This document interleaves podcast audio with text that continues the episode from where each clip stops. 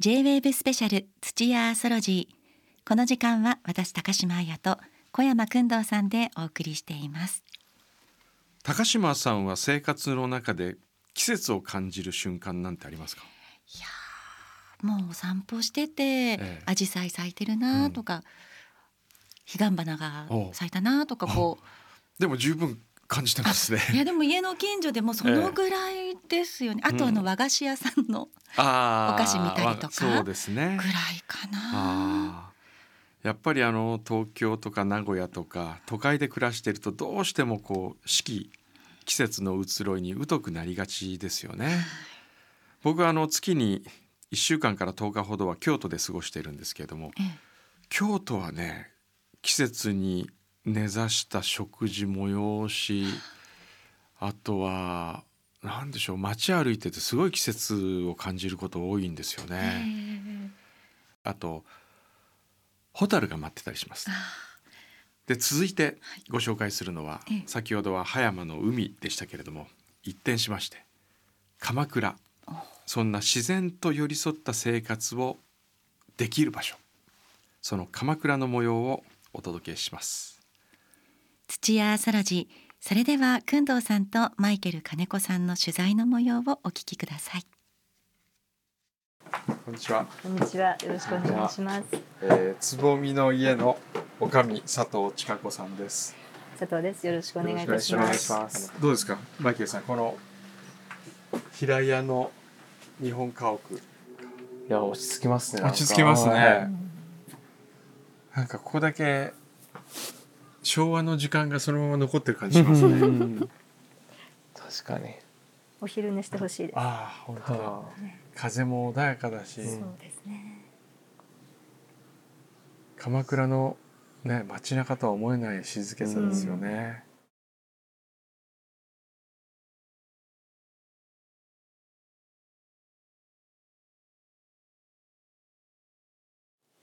えー我々つぼみの家の一枚板のあうんカウンターテーブルに座ってます。うわこの木これ何の木ですか？ク？スの木です。あクスの木、はい気持ちいいですね。でかいですね。でかいですなかなかこんなのないですね。はい。見たこちらはお稽古場教室なんですかね？そうですね。はいはい。いろどんなあの講座をやられえっとてるんですか？金継ぎですとか、はい和菓子教室ですとか、い。書道ですとあか。もともとやっぱりこう日本の文化をつないでいくっていううんコンセプトの場所です。へえ。お茶もお茶もお茶はね後からでですね、ええ。ここ実はあの築90年のボロボロ古民家だったんですけれども、はいはい。その状態で10年間お稽古場として借りてまして、ええ。で次の10年に入った時もうこのままじゃ倒れるねっていう感じで,、はい。でそれでリノベーションをしまして、ええ。でその時にこのあの食のスペースを新たに作っておはい。茶っていうのはそこから始まりました。あそうなんですね。お茶召し上がりますか？あぜひおあ願いしまお願いしす。ます。ちょうど先週も先々週も岐阜の東白川というところにはい。はい。はい。行ってまして、そこでもらってきた一番のお茶を、はい。今年の新茶です。つぼみの家にはいろいろ手仕事があのありますけれども、一つもう一つのテーマで身体感覚を日本人らしき身体感覚を思い出すと言いましょうか。そういうものを感じていただける場所だったらいいなと思うんですね。まあ、一つは畳っていうこともありますけれどもあとはあの急須でこう両手で体の真ん中で入れるお茶を入れるとかですねそれも実はすごく日本らしい動作所作だったりとかありますね。どうぞお上がりください。じゃあいただきます。口の中にふわっと広がる感じがありますね。うんお茶は乾物だからなんかずっと同じ状態のような気がするんですけれども、はいやっぱりこの新茶の時期の摘みたてのものっていうのはうん特別な味です。あー落ち着きますね。落ち着きますね。うんなんか同じ湘南にいるとは思えないですね。全さっき然、の。はい、全然 違いますよね。うんこの景色も。うんうん。今日は風があっていいですね。はこの両面あるのがいいですね。うん湘南って。きっとそういうことですね。はい。毎日ここを見ていられるので幸せです。ええ季節でねはい違うでしょうし、はい雪景色も素敵だなと思いますし今はもうね新緑青々としてますが本当に秋になるとまた、はい。紅葉してきて、え夏の夕方にあのザーって雨が降る時がありますでしょ、はいはい。ここはもう真っ白になるぐらいの、え。本当に気持ちがよくて、え。ーあれがあるとみんなであの縁側に駆け出しててえ。ー雨を浴びるんですか？あ 雨のこうあ雨のへ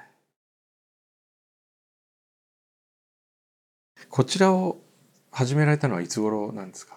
あの私たちのオーナーが一番最初に借りたのが十数年前ですね、13年ぐらいですかね。本当にその時はあのボロボロ古民家でまだオーナーたちが会社を立ち上げたばっかりで、ええ。27歳の女の子3人で始めた会社えだったんですね。あそのオーナーの方が、はいはい。え女性の？女性双子の姉妹とええ。もう一人親友。ええ。3人が27歳の時に、ええーとね、スペインに旅行に行ったんですね、ええそのたちはい。が卒業旅行みたいなのがちょっと遅れた卒業旅行みたいな、はい。でその時にあの農家さんたちにこうもてなしてもらって、はい。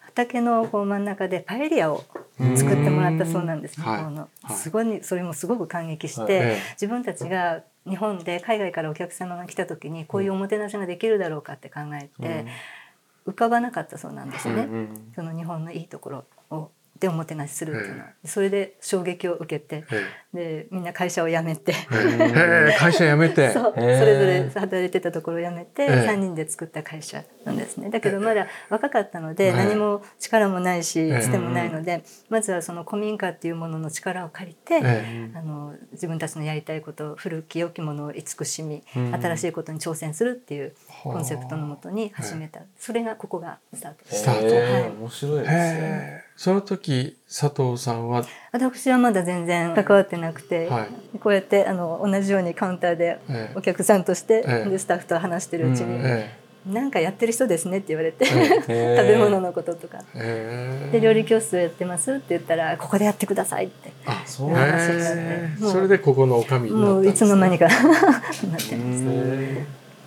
マイケルさんあの南カリフォルニアに住んでた時間が非常に長かったと思うんですが、はい。やっぱり向こうにいる時はこういうものを味わう機会ないじゃないですか。ないですねえ。全くもちろん食べ物も違うし、こういう空間ってなかなかないと思うんですよ。すごいあの、日本のこのピースの感じってすごい独特だなって感じますね。うん、だからこそ海外の人にもこう、ええ。やっぱすごい海外の人でもやっぱ好きじゃないですか。はい、こう自然が連続してこう部屋の中まで入ってきてる感じがしますね。あ本当にうん。まさにおっしゃる通り、えそうですね。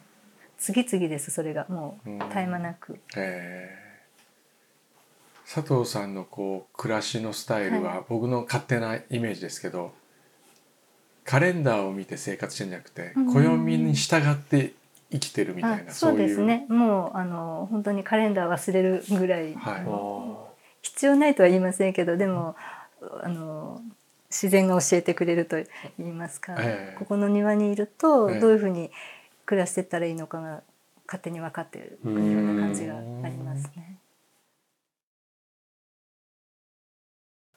佐藤さんは、はい湘南の自然の魅力はどういうところにあると思われますか？うん本当に特別なところじゃなくってもうごくごく日常なんですけれども例えばあの私がここのお台所で夕方え料理をの仕込みをしてたらバンバンバンバンってドアを叩くはい。子がいてスタッフだったんですけど、ええ。近所に住んでるスタッフがはい「ちかこさん虹です」あ 虹ですー。虹を教えに来てくれるって。で2人で庭飛び出してたらすごく大きな虹がかかってたとか、え。なんか本当にそういうことがあのたたびたびあるというか。うん。で帰りも夕方に帰れる時間が、まあ、あまりないですけれどもそういう時に海沿いをこう行くとすごく夕日がもう、うわーってそれがもうご褒美です。一日。のね。こう自然の厳しさというよりは、うん。暮らしてる人のはい。生活を彩るような自然がたくさんあるってうん感じですよね。うん。そうです。ね。もうあのなんかすごく仕事でこう大変でわーってなってても家に帰るまでのその15分で勝手にこう整ってくれるというか、あうんそういう景色を見てる中でこうわーって 忘れちゃうっていう、ーえー。それの繰り返しですね。本当の大自然の中に行ったらあまりの厳しさにうん人はこう、そうですね。愕然とすることもありますもんね。うう厳しさじゃなくてかなり甘やかされてると思います。人を甘やかす自然に溢れてるね そうですね。うんそうですね。そうそうそんな感じです。なるほど。いや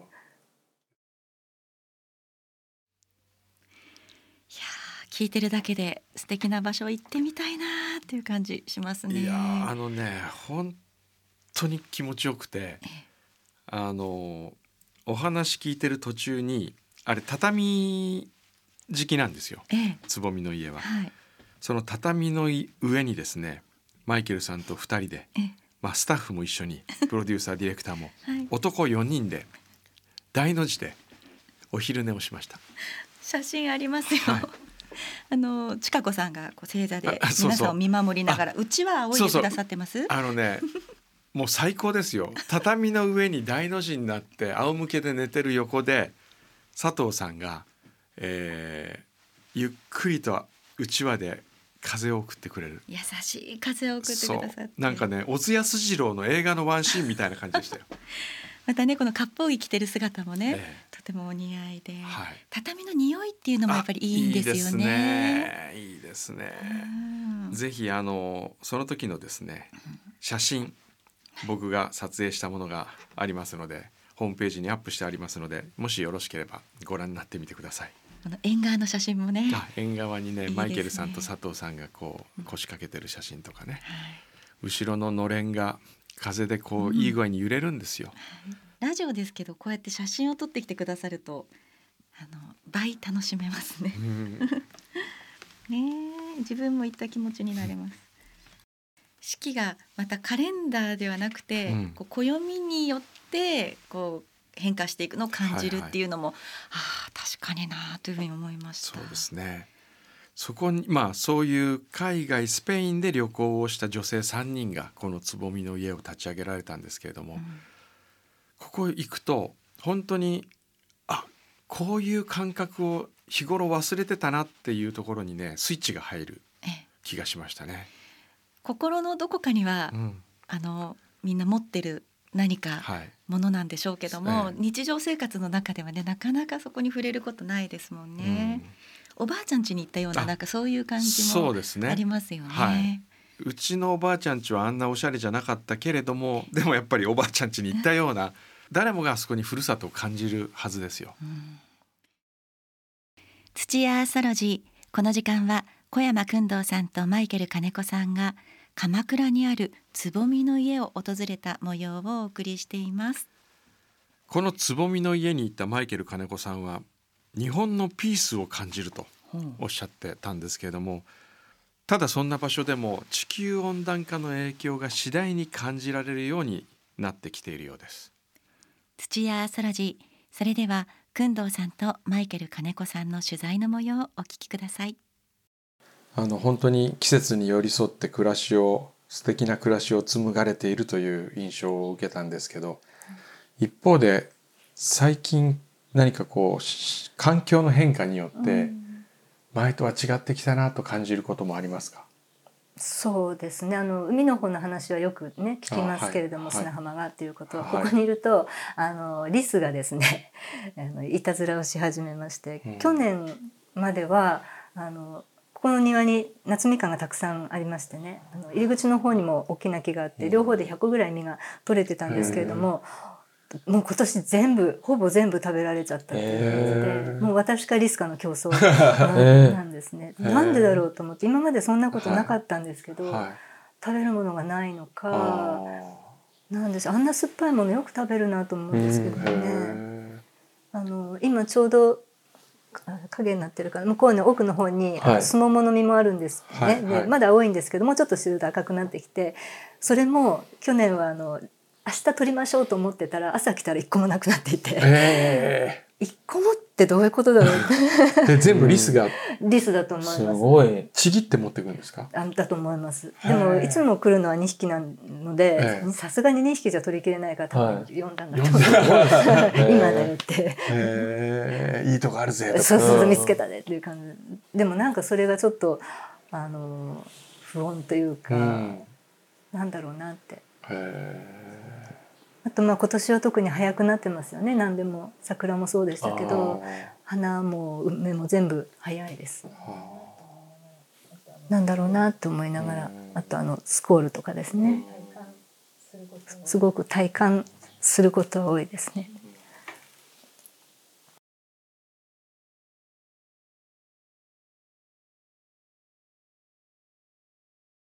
佐藤さんはこの一年の中はでいどの季節が一番わあお好き困る。難しい質問ですよね。それぞれにそれぞれの良さがありますね。そうですね。あの変わり目が好きです。うんどの季節もこへうなんていうんです？うつ移ろうっていうか、はいはうんふっとこう風の匂いが変わったりとか、は緑の色がくって変わったりとかあはあるんですねい。。はい。その瞬間が好きです。わー素敵。以前 あの走りと名残が好きだっておっしゃってませんでしたっはいはいけ？走りは気配、はい。名残は余韻。あーうんそうだ、そうですよ。走りは気配、名残は余韻。そういうところを見逃さずに入れますここにいると。うん多分ここに来てくださるお客様たちもそういうものを見に来るんだと思います。刺激じゃなくて、ええうん。そうじゃないものあるものをこう確かめに来るっていうか、はい。見に来るっていう感じ。では最後に、はい。佐藤さんが好きな湘南の場所なのか景色なのかお店でも何でもいいんですけど、はい。教えてください。あここなんです。あここ。つぼみの家。つぼみの家があの大好きですね。うん。朝早い時間に来てるんですけれども、はい。冬なんて本当真っ暗で、えうん。こうほの明るくなっていく感じとかですね。えもうゾゾクゾクします。ええ。いいですね。えいいですね。あとはこう特別な場所じゃなくてふっと入った路地裏とか、はい。そういう、ん。あのごく身近な場所うん。が素敵なところがいっぱいあります。え。土屋アーソロジー先ほどは鎌倉つぼみの家の女将佐藤千佳子さんのお話をお伝えしました。いかがでしたか？やあの走りは気配、うん。名残は余韻っていうのも名言ですね、名言ですよ。そういう風に感じられるような心の余裕を持って、えなんか、うん、生きられたらいいなっていうのを感じますね。そうですね。ちなみに私あれもへえと思いました、はい。皆さんがこう訪れて、えなんとなく旅行に行くと刺激を求めたり、楽しんだりっていううん。目的で行きますけど、えここに来る方は刺激ではなくてえうん確かに今あるものそれを確かめに来るっていう。はああなるほどな。ーなるほど。でもそれはやっぱりコロナの影響ってあるんじゃないですかね。こうコロナによって自分たちの身近にある大切なものを改めて見てみるというか、はい。それに目を向けて価値を感じるような、うん。そういう機運が生まれた気がしますね。で実際あのこのコロナ禍でつぼみの家に参加される方も増えたらしくて。なるほど、はい。ね。今年は味噌作りの教室に150名もの方が参加されたと聞きました。いやーつぼみの家すごい気になってきました。ご興味のある方もね、はい。ぜひ鎌倉つぼみの家で検索してみてください